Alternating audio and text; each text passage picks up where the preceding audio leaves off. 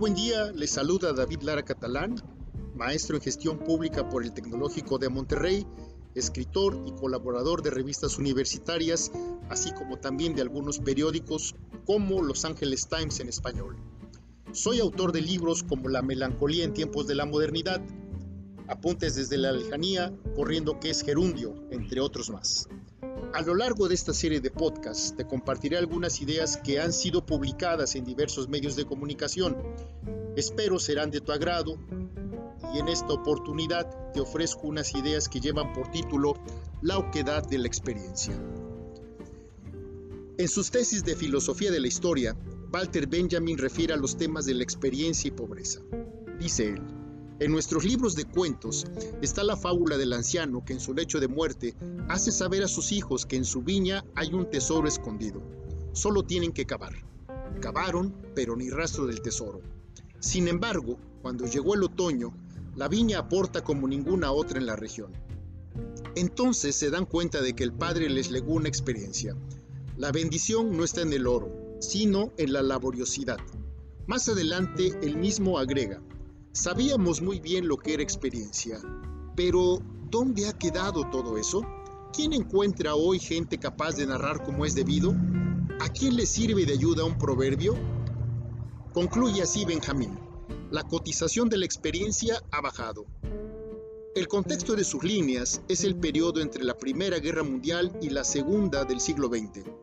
De pronto, me parece que para nuestro presente nos pueden parecer tan lejanas las atrocidades de las guerras, lejanas en el tiempo y en el espacio, si es que algún recuerdo cabe.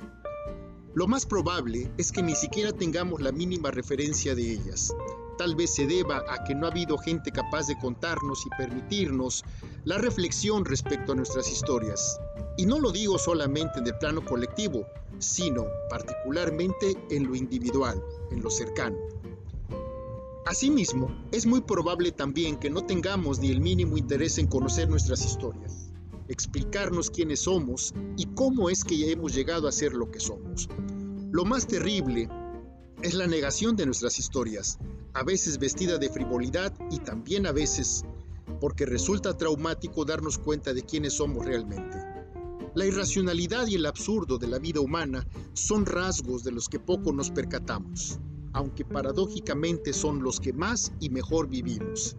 Ellos también son parte de nuestras vidas como seres humanos.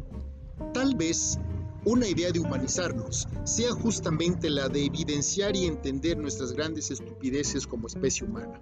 Sin embargo, este ejercicio requiere de experiencias, de contarnos nuestras historias, de entendernos antes que descalificarnos, de aceptarnos huecos, así como carentes de la sensibilidad moral y humana para hacerle frente a las exigencias que plantea la dinámica de la llamada globalización.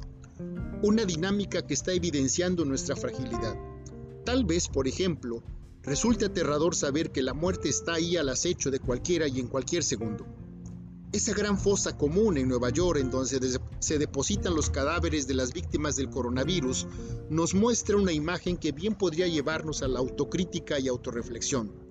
Pero como lo dijo Maurice Blanchot, el concepto de muerte no es la muerte.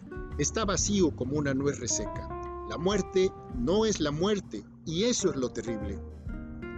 Sin embargo, el objetivo de estas líneas no es subrayar nuestras tragedias o la pobreza de nuestras experiencias. Y no me refiero a que nuestras experiencias sean pobres en sí mismas, sino a la pobreza que conlleva no comprender ni compartir la riqueza intrínseca de ellas, tanto en el plano individual como en el colectivo. Lo que es óbice para al menos atisbar un futuro diferente. Benjamín plantea en sus mismas tesis la idea de un nuevo enfoque, positivo, de barbarie, Dice él, ¿a dónde, le ¿a dónde le lleva al bárbaro la experiencia de pobreza? Le lleva a comenzar desde el principio, a empezar de nuevo, a pasárselas con poco, a construir desde poquísimo y sin mirar ni a diestra ni a siniestra y hacer que salga de ella algo decoroso. Probablemente este será el gran reto después de esta crisis global, construir desde poquísimo, no solo en aspectos económicos o políticos, sino también y primordialmente en aquellos ámbitos de la vida humana en donde es necesaria la comprensión de lo que realmente somos, sin negaciones o alucinaciones, dejando de lado la oquedad de nuestras experiencias. Tal vez de ello salga algo decoroso.